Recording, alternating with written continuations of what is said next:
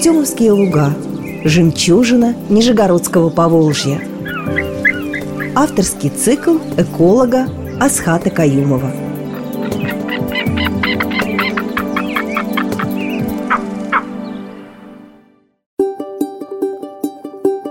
Здравствуйте, уважаемые радиослушатели! Сегодня мы начинаем, я думаю, долгосрочный проект, который будет посвящен уникальному природному комплексу нашей области. И назовем мы его с вами Артемовские луга жемчужина Нижегородского Поволжья. Как вы могли догадаться, из названия проект будет посвящен именно им, Артемовским лугам. Но если мы вас спросим, а что такое Артемовские луга, далеко не все даже сообразят, где это. Да? А кто сообразит, скажет, ну как же знаем, как же знаем. На самом деле, если вот так вот честно – то даже мы не все знаем про Артемовские луга, а уж житель Нижнего Новгорода или Кстова знает крайне мало. Знает, что есть чего-то вот там. Вот там где-то на берегу Волги что-то есть. Вот про это что-то, про уникальность этого что-то, про его природную не просто ценность, про его природную красоту, про те природные комплексы, которые там уцелели, вот об этом мы с вами и попробуем говорить в нашем новом цикле. Итак, где они находятся. Артемовские луга, у нас есть прекрасный термин, мы про это все время говорим, что они находятся, ну, полчаса пешком от Кремля. Это почти центр Нижнего Новгорода, согласитесь, да, вот э, рядышком. А с другой стороны, это уже Кстовский район. Уже за границами города, но на границе. То есть это территория, которая чудом уцелела, ну, как чудом. Как говорил Деточкин в фильме «Берегись автомобиля», я тоже имел к этому отношение. Да? Уцелела она благодаря тому, что нам с вами удалось отбить от подъема еще на 5 метров уровня Чебоксарского водохранилища. И один из последних кусочков Волжской поймы, который вот здесь у нас с вами, около Нижнего Новгорода и Кстова, который должен был стать дном водохранилища, пущен на утопление, он у нас с вами уцелел. Тут вот давайте поговорим особо про Волжскую пойму. У нас с вами великая русская река Волга, как река, протекает на самом деле исключительно в пределах Нижегородской области. Все, что выше Нижегородской области, это каскад водохранилищ до самого верха, до Верхней Волги. Нет, ну там, где она из ледников вытекает в Твери, это понятно, да, это как бы чуть-чуть река. Но потом она превращается в цепь водохранилищ, и у нас с вами водохранилище заканчивается в городе Городец на плотине Нижегородской ГЭС. Дальше под городцом начинается река, протекает она до Кстовского района примерно до Работок и впадает в Чебоксарское водохранилище. И дальше у нас с вами водохранилище перетекает плавно одно из другой. То есть, вот, знаете, большие пруды, которые один в другой перетекает, аж до Волгограда. То есть, на самом деле, река вот она. Здесь у нас с вами. И на этой реке мы здесь с вами можем видеть последние уцелевшие кусочки той естественной природы, которая была здесь до триумфального шествия советской власти и программы ГЛРО. Здесь мы можем увидеть последние, самые последние кусочки Волжской поймы. В том виде, как она была всегда. То есть весной паводок заливает, вода растекается, пойменные озера получают свежую воду, да, какая-то рыба из Волги заходит, потом вода уходит, остаются озера, остаются на возвышенностях дубравы, остаются луга, заливные луга, богато подкормленные паводком – все это, вся эта красота, которая раньше была вот сверху донизу вдоль всей Волги, она осталась маленькими клочками в Нижегородской области, больше нигде.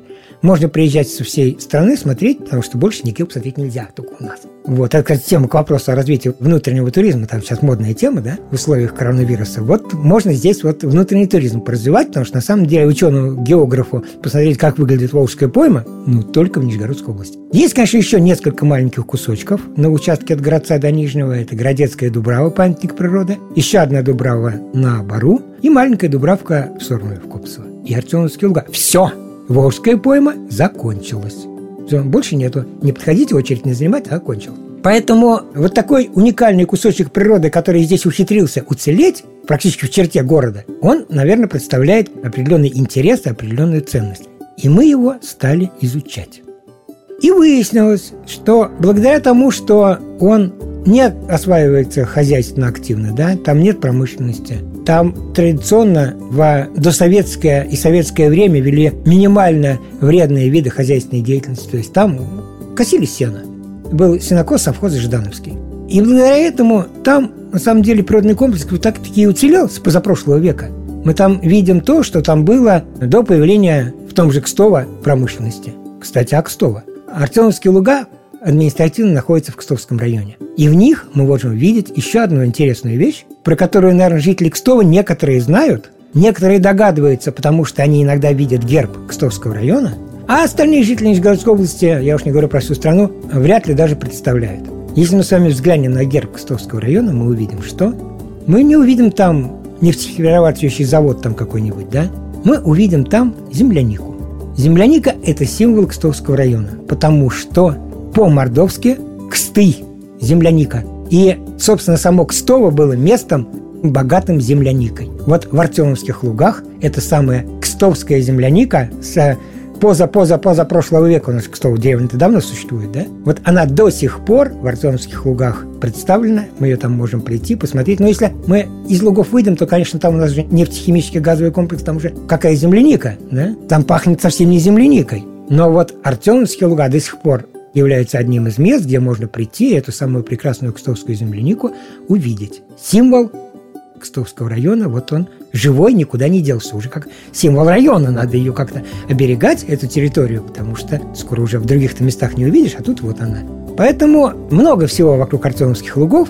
Если мы про них будем рассказывать, то рассказывать мы будем, конечно, с вами долго. Потому что территория, благодаря тому, что она не была активно хозяйственно освоена, она сохранилась именно как объект живой природы. И что мы здесь с вами увидим?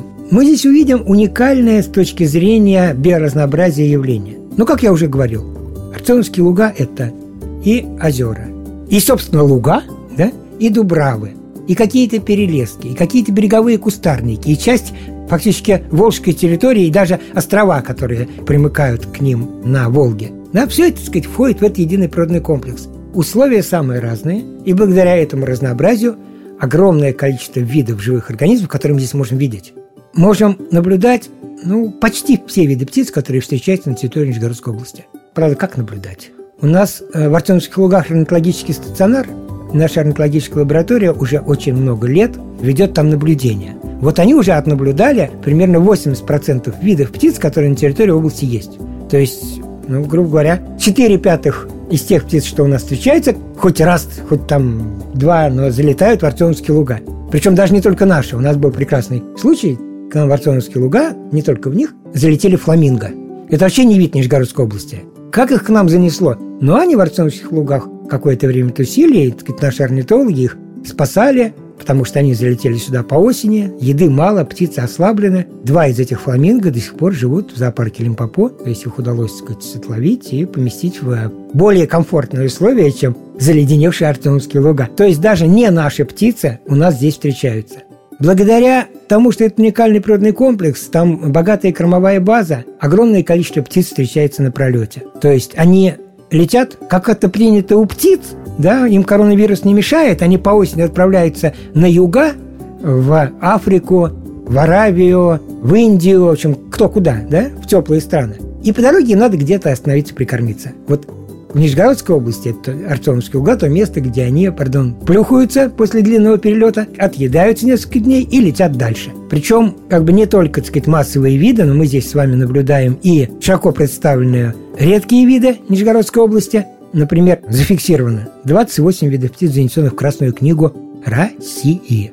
Каждый из видов – это ценность для всей страны. 62 вида птиц, занесенных в Красную книгу Нижегородской области. Если брать статистику, то из птиц, охраняемых в области, 86% видов живут в Артемских лугах. То есть вот насыщенность редкими видами Артемских лугов – это только в самой Красной книге такая. Они здесь буквально кишат. Это интересное место. Оно интересное и для исследований, и для экологического образования. И об этом, об исследовании этих птиц и возможности использования территории мы поговорим с вами в следующий раз. А вы ищите новую рубрику «Артемовские луга. Жемчужины Нижегородского Поволжья». Думайте, почему вдруг в начале и конце передачи вы слышите какие-то странные звуки. Об этом мы тоже поговорим в следующих передачах. Всего доброго.